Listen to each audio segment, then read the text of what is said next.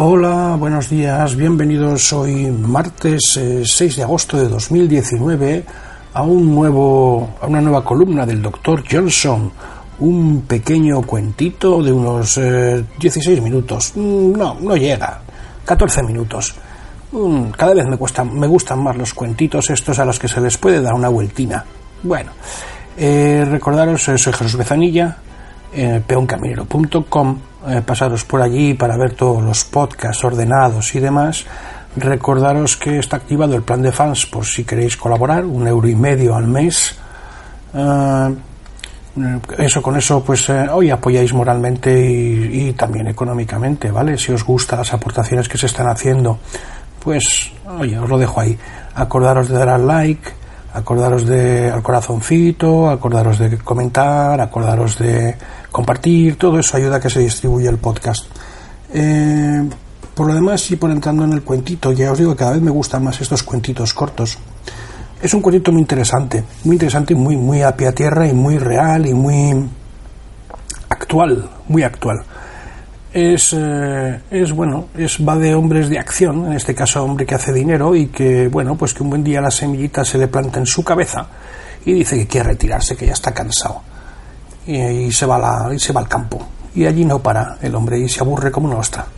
Así que un poco la moraleja del cuento, que no la tiene, por cierto, la moraleja del cuento es que hay que tener cuidado con lo que deseamos, en mi opinión, porque se puede cumplir y que hay que tener cuidado con eso de jubilarse. Las personas que son de acción es muy difícil que se jubilen cumpliendo los deseos de otros, estas felicidades idealizadas que hay por ahí, ¿no? Y poco más. Así que os voy a dejar con el texto que dice así. Doctor Samuel Johnson, El Patriota y otros ensayos. Las riquezas del comercio, número 102 en la revista The Adventurer, un sábado 27 de octubre de 1753. A la sazón, Doctor Johnson tenía 44 años. Cita de Juvenal 10, 5, 6. ¿Qué cosas emprendemos con tan buenos augurios que no nos arrepintamos de nuestro intento y de que se haya cumplido nuestro deseo? A The Adventurer. El aventurero, The Adventurer, es el título de la revista. Señor, durante muchos años he sido comerciante en Londres Inicié mi negocio de forma modesta y con escasos medios. Precisamente por eso fui durante mucho tiempo despreciado e intimidado por quienes, al disponer de más dinero y de más medios que yo, pensaban que también tenían más derechos y más méritos.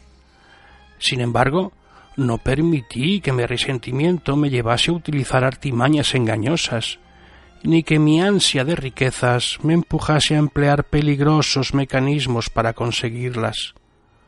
Continué trabajando en mi negocio con tesón, estimulado por la esperanza de llegar a ser algún día más rico que aquellos que me marginaban, y tuve la satisfacción de comprobar, al hacer el balance anual de mi negocio, que mi fortuna se incrementaba más de lo que había esperado.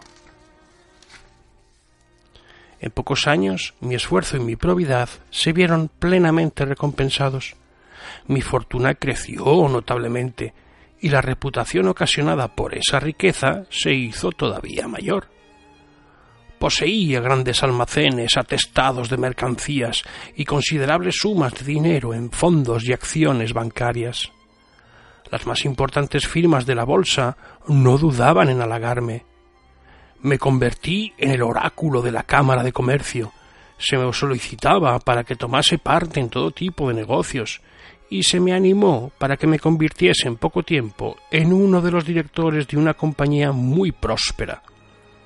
Para completar todos estos honores y prebendas mercantiles, disfruté de la ventaja de poder pagar para evitar las obligaciones que conlleva el nombramiento de sheriff. Como sin duda usted ya sabe, el dinero genera más dinero. Cuando alcancé una gran fortuna ya no tuve miedo a que se me pudieran poner obstáculos e impedimentos de ninguna clase. Realicé nuevas adquisiciones que aumentaron mi fortuna, y durante algunos años no hice otra cosa que acumular más y más dinero. Finalmente, y para completar el ciclo de prosperidad que desea cualquier ciudadano con ambiciones, decidí comprar una gran propiedad en el campo y terminar mi vida en un placentero retiro. Desde que semejante idea me llenó la cabeza, descubrí que las fatigas que me ocasionaban mis múltiples negocios se me hacían cada vez más insoportables, y me persuadí de que no iba a estar siempre capacitado para atenderlos, y que mi salud pronto se resentiría por el desgaste que conllevaba gestionar tantos y tan importantes asuntos. Ya no podía imaginar otra felicidad que no fuera la de disfrutar de un ocio ininterrumpido.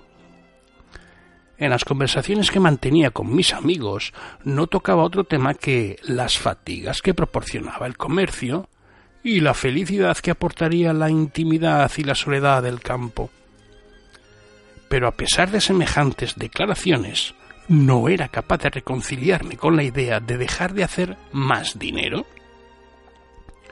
Y aunque no pasaba un día sin que preguntara por la compra que deseaba hacer, siempre encontraba alguna razón para rechazar lo que me ofrecían. Además, había imaginado que el lugar que deseaba habría de ser tan hermoso y habría de ofrecer tantas comodidades que muy probablemente no lo hubiera conseguido aunque viajara por todo el mundo en busca de él, pues siempre encontraría algún defecto en el que pudiera hallar. Así pues, seguía hablando de retirarme, al tiempo que rechazaba toda posibilidad de retiro. Mis amistades empezaron a burlarse de mis retrasos continuos, y yo también me sentía avergonzado de jugar con mis inclinaciones contradictorias. Finalmente compré una propiedad en el campo, transferí mis negocios al joven que se había casado con mi hija y me retiré al campo para iniciar mi vida de gran propietario rural. Durante algún tiempo encontré aquí la felicidad que esperaba hallar. Reformé la vieja casa, siguiendo las indicaciones de los mejores arquitectos, eché abajo las paredes del jardín y puse una preciosa cerca, hice grandes avenidas de árboles, llené el invernadero con plantas exóticas, mandé cavar un nuevo canal y rellené con la tierra extraída el viejo foso. La fama de estas costosas reformas hizo que todo el mundo viniera a contemplarlas. Yo dejaba que los visitantes se movieran con entera libertad. Les mostraba los jardines y los apartamentos, les explicaba los planos de las nuevas decoraciones que tenía previstas y me sentía gratificado con la sorpresa que causaba en unos y la envidia que producía en otros naturalmente era envidiado. Pero ¿hasta qué punto puede un hombre juzgar la condición del prójimo? Ha llegado el momento en el que tanto esplendor ya no me producía placer alguno. Hice reformas y construcciones hasta que agoté la imaginación de los arquitectos. He ido añadiendo comodidades una tras otra, hasta que ya no supe qué más podía desear o diseñar.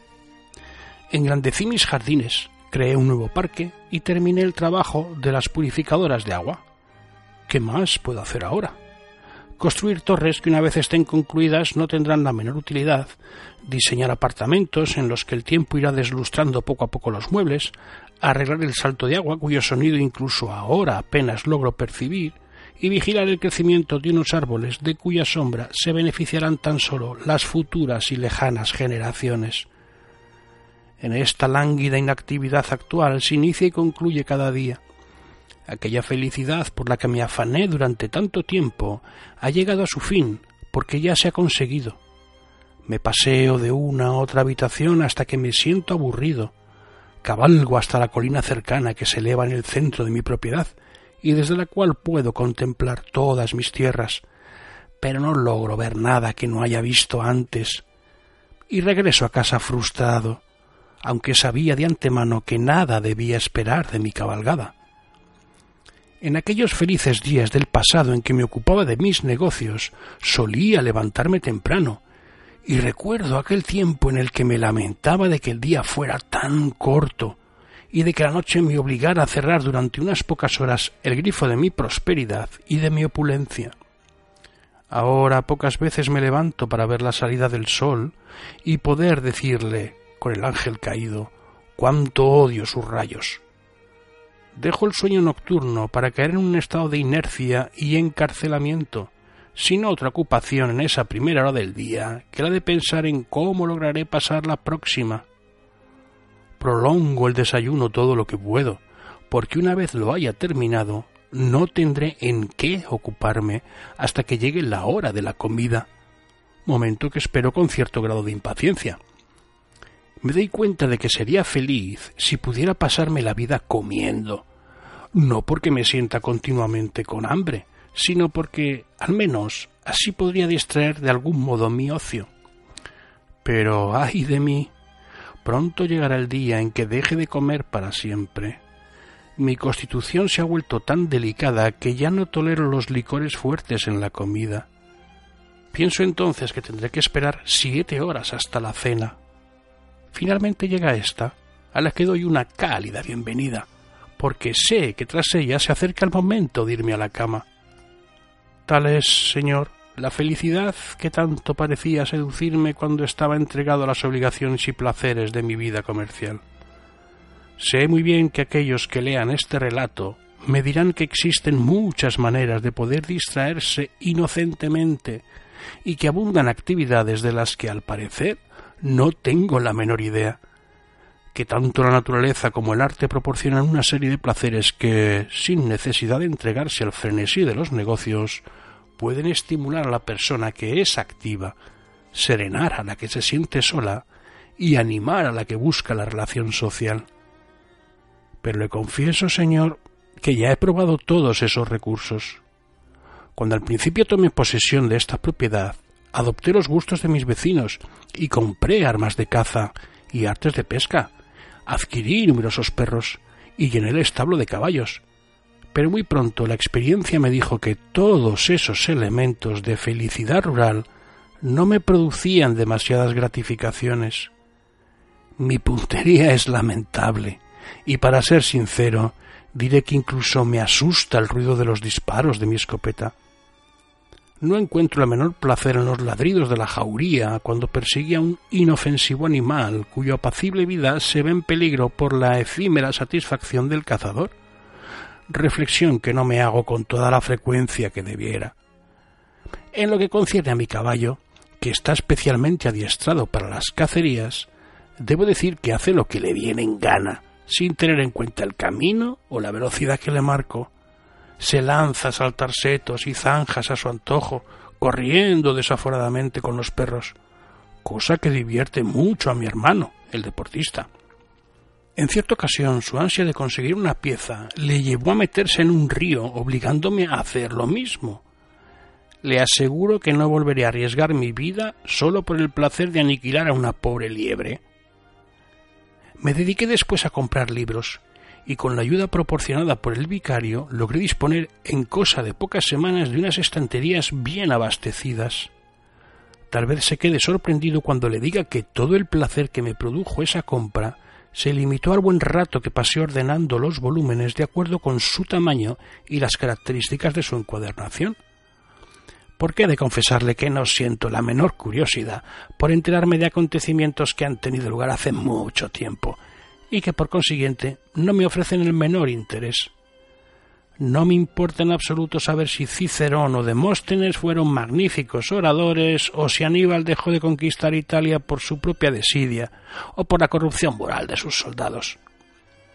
No tengo gran interés en aprender ciertas cosas de corte más o menos polémico, ni entiendo muy bien por qué se han escrito tantos volúmenes sobre temas de los que no he tenido el menor conocimiento durante años en los que viví tan a gusto.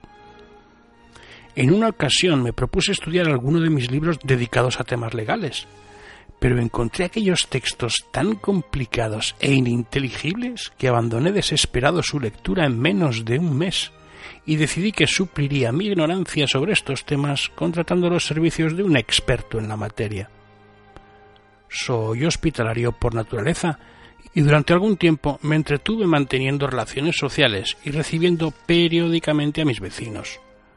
Pero aunque ellos frecuentan mi casa porque encuentran en ella un vino mucho mejor que el que pudieron hallar en otro sitio, reconozco que su conversación no me resulta estimulante. no saben nada de temas comerciales y yo desconozco por completo la historia de sus familias o de las rivalidades que existen en la región. Así que cuando terminamos con las cortesías de rigor, por lo general ellos se ponen a conversar de sus cosas y yo me encuentro completamente solo en su compañía. Aunque no soy bebedor, me siento en la obligación de hacer circular el alcohol entre mis huéspedes. Su alegría se va haciendo poco a poco más turbulenta y escandalosa, y antes de que termine el holgorio me siento disgustado y casi enfermo, unas veces porque me reprocho el ser prácticamente abstemio y otras por algunas de las maliciosas insinuaciones que se me hacen calificándome de urbanita de poca monta, es decir, de mero comerciante enriquecido. Tal es, Señor, la vida a la que yo mismo me he condenado por el necio empeño de ser feliz imitando a otros. Tal es la felicidad que yo deseaba conseguir y que consideraba como la obra maestra que pondría afortunado colofón a mis preocupaciones y a mis esfuerzos. Trabajé muy duro y con la mayor entrega, año tras año, esperando que llegara la hora feliz en la que pudiera dedicarme al ocio. Finalmente se me concedió el privilegio de la ociosidad, pero ésta no ha venido acompañada del beneficio que produce la tranquilidad. Atentamente, Mercator. Mercator es decir comerciante. Bueno, y esto ha sido todo por hoy en la columna del Dr. Johnson. Nos vemos en la siguiente si os apetece y al lugar. Esperemos que lo hayáis encontrado interesante y que os haya hecho pasar el rato y pensar un poquito cuando se acaba el relato. Vale, el relato. Cuidado con lo que deseamos, cuidado con lo que deseamos. Ay, señor. Bueno, pues eh, nada más. Eh, un saludo. Hasta luego.